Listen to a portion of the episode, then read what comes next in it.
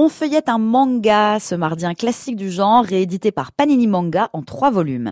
Il s'agit de Planète de Makoto Yukimura. L'histoire se déroule en 2075 où une colonie minière s'est établie sur la Lune et où une expédition vers Jupiter se prépare.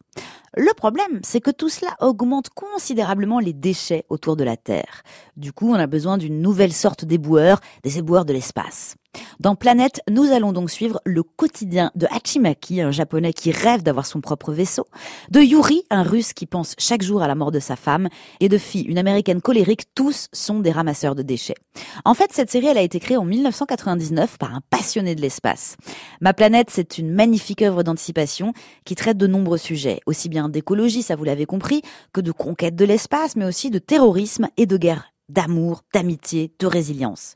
Bref, le propos de Yukimura est humaniste et ça, ça fait du bien. D'ailleurs, le choix pour ces personnages principaux de ceux qui ont un métier en bas de l'échelle sociale n'est pas anodin.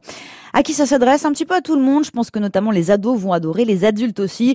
Je ne le recommande pas forcément aux plus jeunes parce que ce serait un peu complexe pour eux, mais bon, sinon ça va. Hein. Pour les autres, c'est bon. Donc ici, ils ressortent le premier tome chez Panini Manga avec, comme les amateurs de manga en ont l'habitude, la possibilité de se procurer une édition collector. Comprenez une couverture différente, faite en général par un artiste. Alors c'est le cas pour ce premier tome de Planète. Vous trouverez un collector avec une couverture dessinée par Mathieu Bablet, un dessinateur de BD français qui travaille essentiellement sur la science-fiction. Question évasion, vous serez servi. Je vous recommande vraiment chaudement ce Planète de Makoto Yukimura, une histoire qui vous emmènera vers l'infini et au-delà. C'est sorti chez Panini Manga.